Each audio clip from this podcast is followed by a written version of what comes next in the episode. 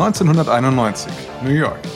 Leonard Lauder steht in der Christopher Street im Künstlerviertel Greenwich Village.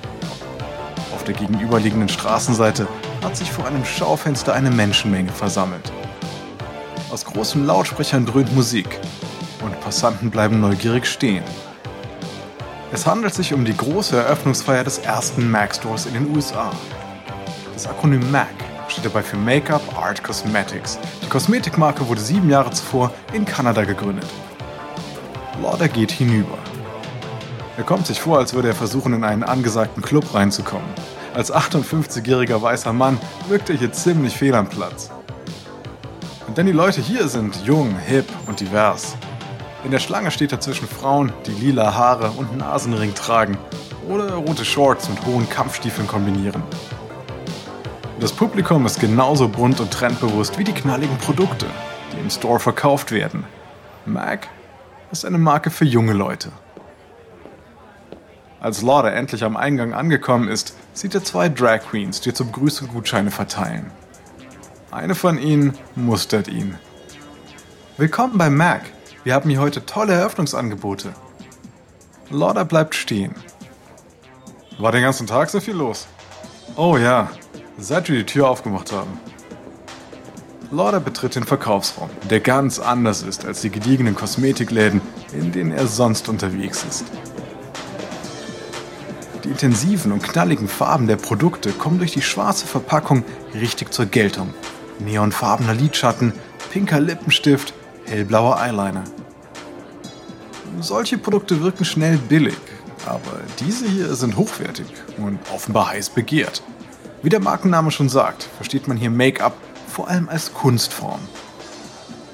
Während Lauder sich umsieht, kommt eine perfekt gestylte Verkäuferin mit schwungvollem Lidstrich und violetten Lippen auf ihn zu. Kann ich Ihnen helfen? Ehrlich gesagt, ich glaube, ich habe es schon gefunden. Vielen Dank. In den 90ern weiß Lauder, dass die Zukunft von Estee Lauder in Firmenübernahmen liegt. Denn mit dem Kauf einer Firma gewinnt man nicht nur eine neue Kundenbasis, sondern auch neue kreative Köpfe und Ideen. Doch die Auswahl des Unternehmens will gut überlegt sein. Für seinen ersten Zukauf braucht er etwas, das seinen eigenen Marken Estee Lauder, Clinique und Prescriptives nicht in die Quere kommt. Und genau das scheint er hier im Village gefunden zu haben, nämlich eine frische Marke, die Make-up als Form radikaler Selbstdarstellung begreift. Aber nicht nur Estee Lauder will sein Portfolio erweitern. Auch L'Oreal ganz ähnliche Pläne. Doch statt in einer trendigen Boutique ist der französische Konzern im Drogeriemarktsegment fündig geworden. Nämlich bei einer kleinen Marke namens Maybelline.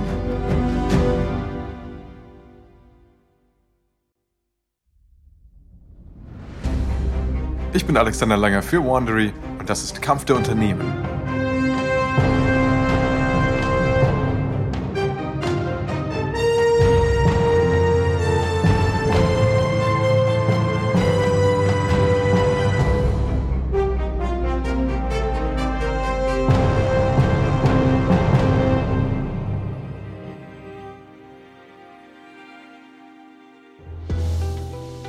Der letzten Episode hatten beide Firmen mit dem Finanzcrash von 1987 zu kämpfen.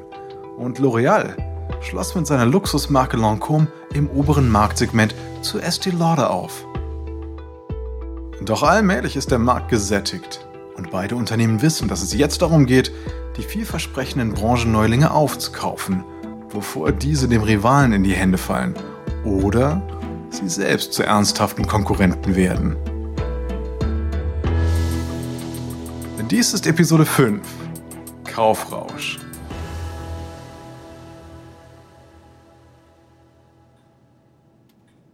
(1993) New York City. Im Hauptsitz von Estee Lauder sitzt Leonard Lauder mit der Marketingmanagerin June Lehman zusammen. Auf dem Tisch liegt eine Zeitschrift. Lauder zeigt begeistert auf die ganzseitige Werbeanzeige von MAC, die eine Frau mit karmesinrotem Lidschatten zeigt. Diese Firma ist das nächste große Ding. Wir müssen die kaufen. Lehman wirkt skeptisch. Ich weiß nicht, sollten wir unsere Energie wirklich in Firmenübernahmen stecken? Und unser Geld? Sie klingen ja wie meine Mutter. Die war immer gegen Zukäufe, wollte lieber eigene Marken entwickeln. Aber finden Sie mal eine Nische, wo unsere Marken nicht schon längst vertreten sind. Es würde Jahre dauern und Millionen kosten, eine eigene Version von Mac zu entwickeln, die dann vielleicht am Ende gar nicht besser ist. Ja, das stimmt natürlich. Als meine Mutter anfing, war diese Firma klein, klein aber fein und unabhängig. So wie Mac heute. Und ihre Rezepturen sind qualitativ hervorragend. Die Produkte haben Profi-Qualität. Das ist die Zukunft. Und wir haben nichts Vergleichbares. Aber wenn wir mehr in Prescriptives investieren stattdessen, da ist doch noch so viel Potenzial drin. Sie wissen, ich liebe Prescriptives, aber es ist nichts Neues. Es ist ein Kind der Liebe von Estee Lauder und Klinik. Mac dagegen ist eine rebellische, wilde Cousine. Gut, Sie mögen also, dass Mac innovativ ist. Aber wenn wir die Marke aufkaufen und sie in Estee Lauder integrieren, dann verliert sie doch dieses Rebellische, oder? Nicht, wenn wir ihnen freie Hand lassen. Sie haben doch schon Erfolg. Warum sollten wir ihnen da groß reinreden? Wenn wir sie nicht kaufen, tut es jemand anderes. Lehman ist nicht überzeugt. Mac ist nur so, so fern unseres Markenkerns. Ja, ganz genau. Mac ist anders. Die jungen Leute lieben die Farben und das, dieses Verspielte der Produkte. Die Preise sind auch nicht schlecht. Und die Kundinnen sind sehr divers. Das sind Leute, die wir vorher noch nie angesprochen haben. Trotz Bedenken aus dem Vorstand treibt Lauder den Kauf von Mac voran. 1994 erwirbt Estee Lauder die Mehrheit der Anteile. Der Rest soll innerhalb der folgenden vier Jahre folgen. Insgesamt gibt das Unternehmen schätzungsweise 60 Millionen Dollar für Mac aus. Lauder hält Wort und überlässt den beiden Gründern Frank Toscan und Frank Angelo freie Hand, zumindest was die kreative Ausrichtung angeht. Gegen Ende 1998 erwirtschaftet Mac einen Jahresumsatz von fast 250.000 Dollar. Nach dieser erfolgreichen Übernahme ist Lauder nun motiviert, weitere, vielversprechende Marken zu kaufen und sieht sich unter Estee Lauders Mitbewerbern um. Denn so schlägt er zwei Fliegen mit einer Klappe. Nach dem Motto, wenn du sie nicht schlagen kannst, übernimm sie. Einer dieser neuen Konkurrenten hat Estee Lauder gerade den Rang abgelaufen, zumindest was den Umsatz im New Yorker Luxuskaufhaus Brookdorf Goodman angeht. Diese Marke heißt Bobby Brown Cosmetics. Wie die MAC-Gründer Toscan und Angelo ist Bobby Brown ebenfalls Maskenbildnerin. 1991 ist sie mit zehn neutralen Lippenstift-Nuancen ins Geschäft eingestiegen. Diese unaufdringlichen Farbtöne sind das Geheimnis ihres Erfolgs. Gerade junge Frauen, die vor kräftigen Farben noch zurückschrecken, lieben Browns dezente und anwendungsfreundliche Produkte. Abgesehen vom gleichen Hintergrund der Gründerin und der ähnlichen jugendlichen Zielgruppe ist Bobby Brown Cosmetics aber vollkommen anders als MAC. Denn während MAC für auffällige, provokante Looks, für Make-up als Kunst steht, sind die Produkte von Bobby Brown neutral und alltagstauglich. Sie sollen die Vorzüge natürlich betonen und unterstreichen, ohne das Make-up in den Vordergrund zu stellen. Denn diese Philosophie gefällt Lauder.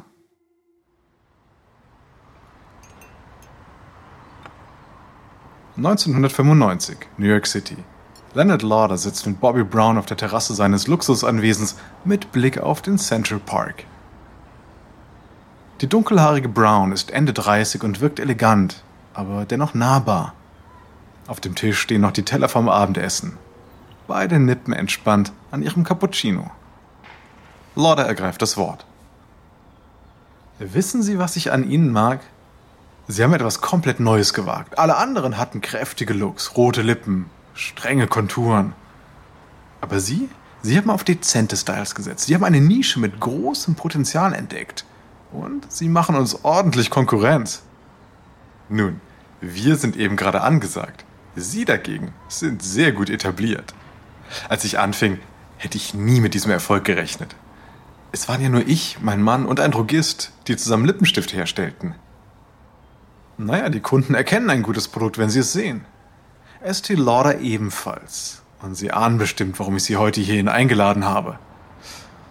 Ich möchte Ihre Firma kaufen. Hm, mit meinen aktuellen Partnern bin ich tatsächlich nicht gerade glücklich. Ich habe nur Bedenken, was meine kreativen Entscheidungen angeht. Ich will da unbedingt unabhängig bleiben. Nein, Sie können da weiterhin vollkommen frei entscheiden. Schließlich kennen Sie Ihre Kundinnen und Ihre Produkte viel, viel besser, als wir das je könnten. Aber mit unserer Unterstützung und unseren Mitteln könnten Sie weltweit expandieren. Und Sie könnten Ihre Marke langfristig auf dem Markt festigen. Brown lächelt. Wir müssten uns die Zahlen genau ansehen, aber abgemacht. Lauder strahlt. Großartig. Ich lasse die Verträge vorbereiten. Es gibt übrigens noch einen Grund, warum mir Ihr Unternehmen so gut gefällt. Weil wir mehr verkaufen? Nein. Sie erinnern mich an meine Mutter in der Anfangszeit der Firma. Nach Browns Zusage setzt sich Lauder umgehend ans Telefon.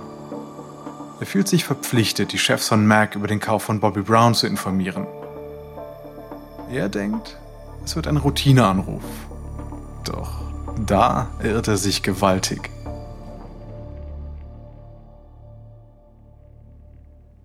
Lauder ruft Frank Toscan an. Dieser ist allerdings alles andere als begeistert. Das ist ein Witz, oder? Reicht Ihnen Mac etwa nicht? Wie können Sie denn der Konkurrenz Tür und Tor öffnen? Frank, ich würde doch nie etwas tun, das Mac schadet. Außerdem sind Sie gar keine Konkurrenten. Bobby Brown hat eine völlig andere Zielgruppe. Müssen wir jetzt unsere Ressourcen mit denen teilen? ich dachte, Sie wollten Mac, weil wir etwas Besonderes sind. Das sind sie, das sind sie. Für Mac wird sich gar nichts ändern, weder was unsere Aufmerksamkeit noch unsere Mittel betrifft. Tusken ist skeptisch. Aber einige Monate nach der Bobby Brown-Übernahme zeigt sich, dass Lauder recht hatte. Die beiden Marken sind so verschieden, dass sie friedlich nebeneinander existieren können und sich kaum in die Quere kommen.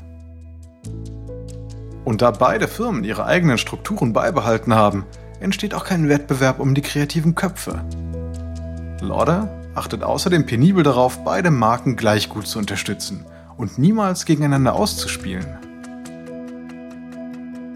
Und nun steht eine andere große Entscheidung an. ST Lauder wurde 1946 als Familienunternehmen gegründet. Und es ist auch nach all den Jahren und trotz seiner Größe ein Familienunternehmen geblieben, was eher ungewöhnlich ist. Es scheint also immer mehr an der Zeit zu sein, mit dem Unternehmen an die Börse zu gehen. Allerdings gibt es dabei einiges zu bedenken. 1995. Lauder sitzt mit seinem Vorstand für das operative Geschäft zusammen, Fred Langhammer. Der ist seit 20 Jahren im Unternehmen. Langhammer ist ein ruhiger und besonnener Zuhörer, gerade wenn es um komplexe Probleme geht. Lauder und Langhammer haben ein enges und harmonisches Verhältnis, das von gegenseitigem Respekt und Freundschaft geprägt ist. Lauder lehnt sich zurück. So, wir sollten das Thema Börsengang noch einmal besprechen. Langhammer ist nicht überrascht. Was ist jetzt anders? Nichts. Ich war nie dagegen. Es hat nur bisher nie so wirklich gepasst. Ein Börsengang war unnötig aber jetzt habe ich immer mehr das Gefühl, es könnte das Beste für meine Familie sein. Hm, ist etwas passiert? Nein, nein, nein. Aber genau deswegen denke ich nun darüber nach. Wir haben Jahrzehnte ohne große Streitereien wegen der Firma überstanden.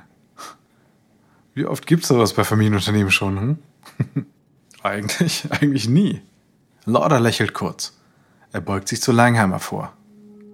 Aber unter uns, meine Mutter möchte sich zurückziehen.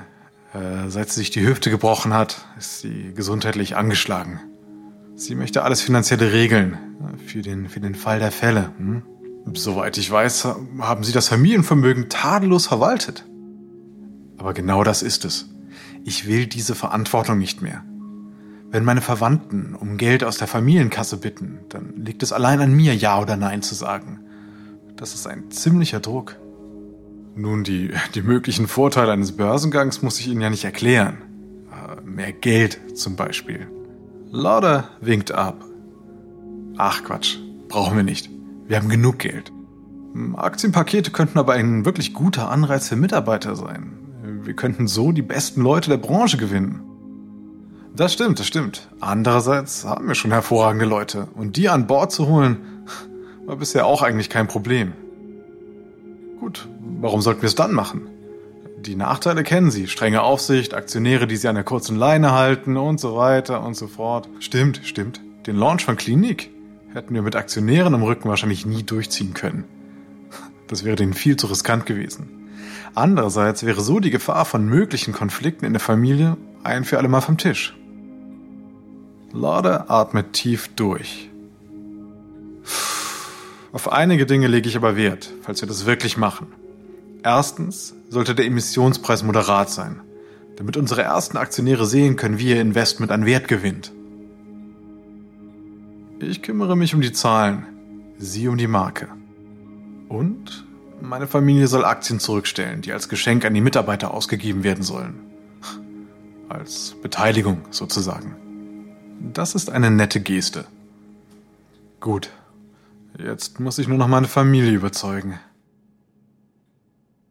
Die Familie stimmt den Plänen zu. Ab 17. November 1995 geht Estee Lauder mit einem Emissionspreis von 26 Dollar pro Aktie an die Börse. Am Ende des ersten Handelstages liegt der Wert bereits bei 34 Dollar, Tendenz steigend. In der Zwischenzeit hat L'Oreal vor allem auf den Erfolg mit Lancôme gebaut. Nach den großen Fortschritten im Luxuskosmetiksegment soll nun auch das Massengeschäft gestärkt werden, insbesondere in den USA.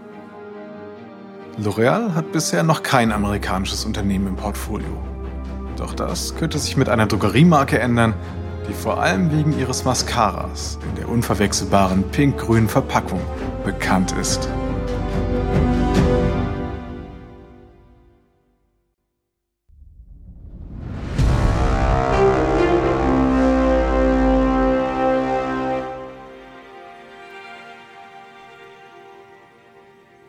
1996. Lindsay Owen Jones, mittlerweile Vorstandsvorsitzender und CEO von L'Oreal, sitzt in seinem New Yorker Büro in der Fifth Avenue. Ihm gegenüber sitzt Guy Perlong, der CEO von Cosmere, L'Oreals Vertriebshändler in Amerika. Owen Jones hat einen durchdringenden Blick. Er ist es gewohnt, stets die klügste Person im Raum zu sein. Er lehnt sich nach vorne. Es ist an der Zeit, Maybelline zu kaufen. Perelong ist nicht gerade überrascht. Diese Idee steht schon seit Jahren im Raum. Die Marke Maybelline hat sich vor allem mit ihrem ersten Mascara, der 1917 auf den Markt kam, einen Namen gemacht. Seither ist sie aus den amerikanischen Drogeriemärkten eigentlich nicht mehr wegzudenken. Hm, aber Maybelline hat Probleme.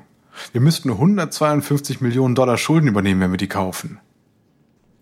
Na, und letztes Jahr haben wir 10 Milliarden gemacht. Auch weil wir Risiken eingehen. Ich bin ja nicht dagegen. Wir sollten nur aufpassen. Owen Jones schiebt den Ordner über den Tisch zu Perlong. Dieser überfliegt den darin enthaltenen Bericht nur kurz. Die Produktion eines Mascaras in Europa kostet uns derzeit 46 Cent. Und die Herstellungskosten von Maybelline in Arkansas? Perlong schaut nach. 20 Cent? Beeindruckend. Ja, wenn wir die Firma kaufen, bekommen wir auch die Fabriken und profitieren von den günstigen Lohnkosten. Und wenn wir deren Produktionsstrategie konzernweit umsetzen, können wir massiv Kosten sparen. Dagegen sind die Schulden dann reine Peanuts. Hier steht, Maybelline macht den Großteil des Geschäfts in den USA. Genau das wollen wir. Wir wollen unseren Anteil am amerikanischen Massenmarkt steigern. Die Produkte sind bereits in hunderttausenden Supermärkten und Drogerien wie Walmart und Walgreens vorhanden. Hm, nur 350 Millionen Dollar Umsatz letztes Jahr und das, und das bei den Schulden. Nicht gerade berauschend. Hm, ja, aber ich habe einen Plan, wie wir das Ruder rumreißen. Wir machen das gleich wie bei Lancôme. Rebranding. Maybelline ist, offen gesagt, langweilig. Die Kundschaft ist eher ländlich. Und wenn man die Produkte anschaut, versteht man auch warum. Junge, urbane Frauen gewinnt man nicht mit Nagellack in rosa oder rot. Wir gehen neue Wege und machen gelben und grünen Nagellack. Der Mascara von Maybelline ist beliebt. Äh, deswegen sollten wir vor allem auf Augenkosmetik setzen. Und wir können sie außerhalb der USA bekannt machen. Jetzt ist ein guter Zeitpunkt. L'Oreal kauft Maybelline für 508 Millionen Dollar. Und der Plan geht auf. Das Rebranding und die günstigen Preise machen die Marke attraktiv für junge und trendbewusste Leute. Im hochpreisigen Segment ist Maybelline zwar keine Gefahr für Estee Lauder, aber die satten Gewinne für L'Oreal durch die Übernahme sind natürlich nicht gerade gern gesehen. Unter der neuen Führung bringt Maybelline laufend neue Produkte heraus, wie etwa den Wonder Curl Mascara mit einer Spezialbürste, die den Wimpern extra Schwung verleiht. Oder den Express Finish Nagellack, der besonders schnell trocknet. Oder den feuchtigkeitsspendenden Lippenstift Moisture Whip. Und eine neue Nagellacklinie namens Miami Chill in leuchtend satten Neonfarben verleiht der Marke das gewisse Etwas. Innerhalb von drei Jahren verdoppelt Maybelline den Umsatz. Maybelline wird die Make-up-Einstiegsmarke für junge Leute. Der Verkaufsschlager ist der Great Lash Mascara in der charakteristischen pink-grünen Verpackung. Auch die Werbung mit Topmodel Chrissy Turlington kommt ziemlich gut an. Now. Separiert, definiert, Wimper für Wimper. New Lash by Lash Mascara by Maybelline. New Lash by Lash Mascara. Maybe she's born with it. Und nicht nur in den USA ist L'Oreal sehr erfolgreich.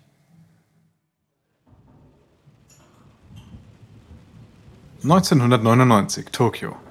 CEO Lindsay Owen Jones sitzt mit Patrick Rebane, dem Leiter des Bereichs Konsumgüter, in einer Hotelbar.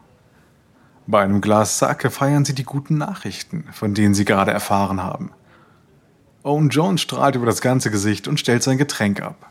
Ist das zu glauben? Wondercurl ist der führende Mascara in Japan. Nach gerade mal drei Monaten. 18% Marktanteil. Ja, die Kundinnen lieben den extra Schwung. Owen Jones schaut aus dem Fenster. Es regnet.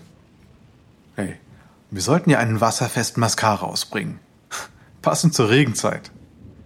Und was ist mit Moisture Whip? Mascara läuft gut, aber Lippenstifte sind das Problem. Die Formel stimmt noch nicht. Die Kundinnen sagen, er trocknet die Lippen aus. Wir brauchen noch viel mehr Feuchtigkeit. Dann Relaunch auf dem asiatischen Markt. Und wir nennen ihn. Der CEO schaut auf sein Wasserglas, an dessen Rand gerade Wasser abperlt. Wir nennen ihn Watershine. Das ist es. Denn die Produkte können nicht auf der ganzen Welt gleich sein. Wir müssen sie an die verschiedenen Hauttypen und äh, unterschiedlichen klimatischen Bedingungen anpassen. Lokal denken. Ich glaube, das könnte ein großer Erfolg werden. Und das wird es. In Maybellines erstem Jahr auf dem japanischen Markt steigert L'Oreal den Umsatz von 5 Millionen auf 12 Millionen US-Dollar. Dank L'Oreals Mittel und Verbindungen kann Maybelline auch nach China und Südamerika expandieren und verzeichnet auch dort sehr gute Zahlen. Im Jahr 2000 ist L'Oreal die weltweit führende Kosmetikmarke und in den USA beherrscht Maybelline den Massenmarkt im Bereich dekorative Kosmetik. Nachdem die zweifelhafte Vergangenheit des L'Oreal-Firmengründers Eugène Schuller als Nazi-Sympathisant schon einmal einen Schatten auf das Unternehmen geworfen hat, bringt ein neuer Familienskandal aus genau dieser dunklen Zeit L'Oreal nun abermals in die Schlagzeilen. In der nächsten Episode zieht die Familie des Firmengründers vor Gericht und sowohl L'Oreal als auch Estee Lauder setzen ihre Einkaufstour fort. Außerdem entdecken sie ein völlig neues Marketinginstrument. Beauty-Video-Blogger.